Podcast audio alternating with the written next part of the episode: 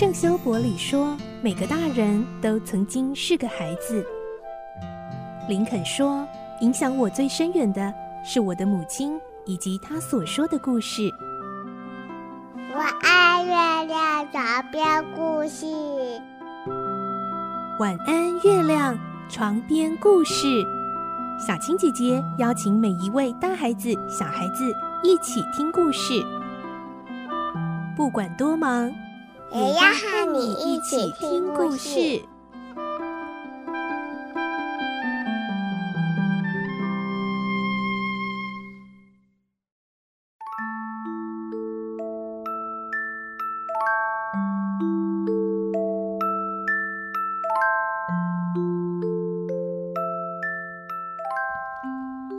晚安，欢迎你和我们一起听故事。我是小青姐姐。今天我们来听《所罗门王的宝藏》这个故事。今天是十二集。上一集我们听到亨利男爵和克达冕他们一行人走到了杀人的沙漠，致命的高温与水源的缺乏让他们痛苦不堪。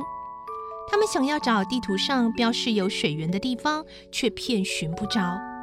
这时候，土人翻土却说他闻到水的气味，而今天我们就会来听，是不是果真如土人的鼻子所侦测到的，在附近真的有水源呢？来听今天的故事，《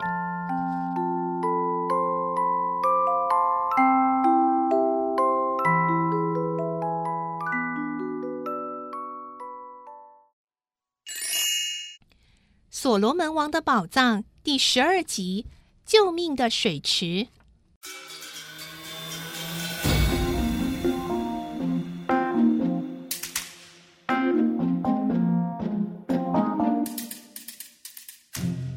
大家看了看四周，并没有泉水和可以存水的洼地。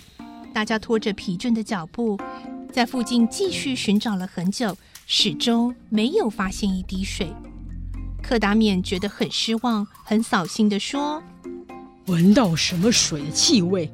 这简直是说梦话！大家都很焦躁，但是只有土人翻土仍然仰着头，吸着鼻子闻来闻去。啊，还还有水的气味，在空气里可以闻得到啊！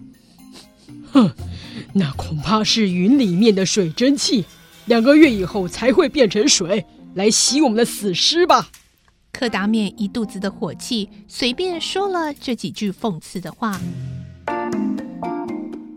亨利男爵想了想，说：“也许这座沙缸上面有水池啊，因为到目前为止，只有沙冈上，我们还没有去过。”说着，抬头看了看那座沙冈。古特上校苦笑着说：“呃，别开玩笑了。”从没听过沙冈上会有水啊！柯达冕却恍然大悟地说：“啊，对了，就去查看沙缸的上面吧。我们赶快上去看看。”不过大家并不十分相信沙缸上面会有水，所以动作都慢吞吞的往上走。第一个走到上面的文保博急急忙忙的喊着：“哎，水耶！有水耶！什么？有水？”真的吗，文保博？大家听了都拼命的往上爬，果然不是幻想。在沙缸顶上有一个像喷火口似的坑，坑底积存着许多黑色的水。为什么在这样的地方会有积存的水呢？是积存下来的水，还是泉水呢？大家已经来不及考虑这个问题了。水看起来黑黑的、脏脏的，但大家也毫不介意。这就是三百年前葡萄牙人西路贝斯用血画的地图里著名的那座救命的水池——脏水池。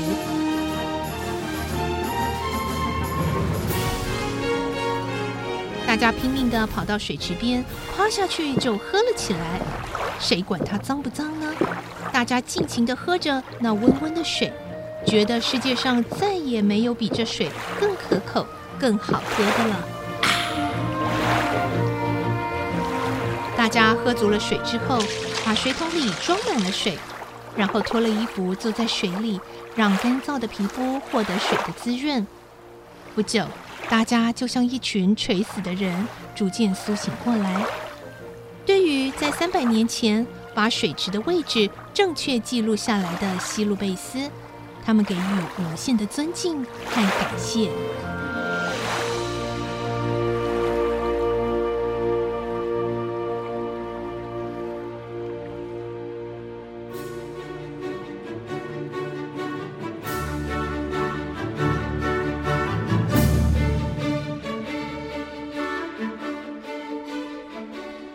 大家喝足了水，好好的休息了一下，在第二天傍晚，天气凉爽的时候，再度开始向前出发。那天晚上，因为大家士气旺盛，一下子走了三十多公里，走了一个通宵。天亮以后也没有休息，继续不停地走了下去，一直走到西巴女王乳房左边的那座山峰。当然，在路上大家已经把水喝光了，现在又感到渴的难受。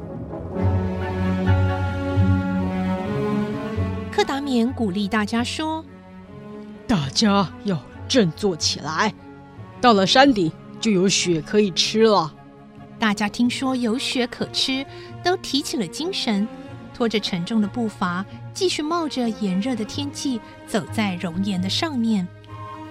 最后，古特上校实在受不了了，痛苦地说：“哎呦，哦，受不了了啦，快要热死了！”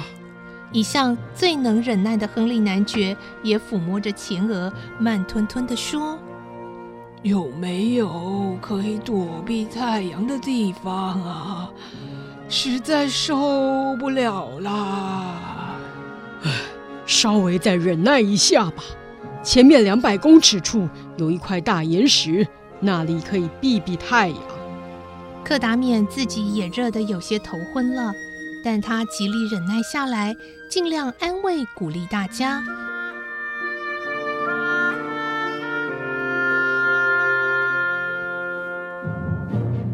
因为想要赶快休息，大家努力赶到岩石边，在阴凉的地方坐下来，伸展双脚，呻吟着。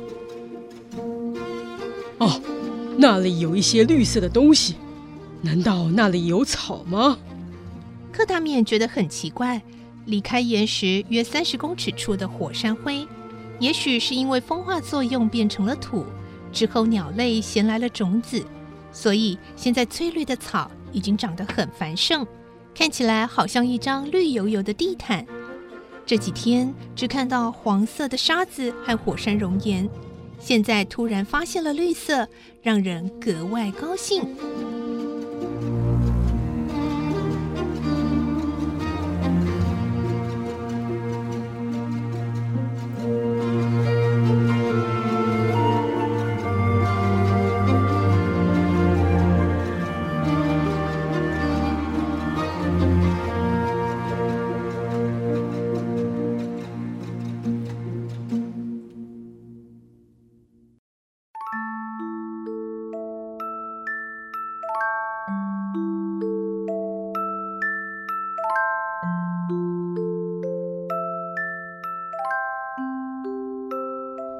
在今天的故事里头，亨利男爵他们果然真的是找到了救命的水池——脏水池了。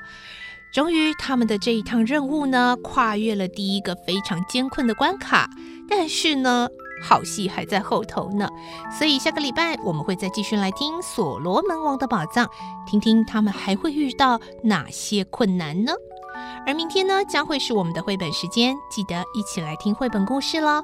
祝你有个好梦，晚安，拜拜。小朋友要睡觉了，晚安。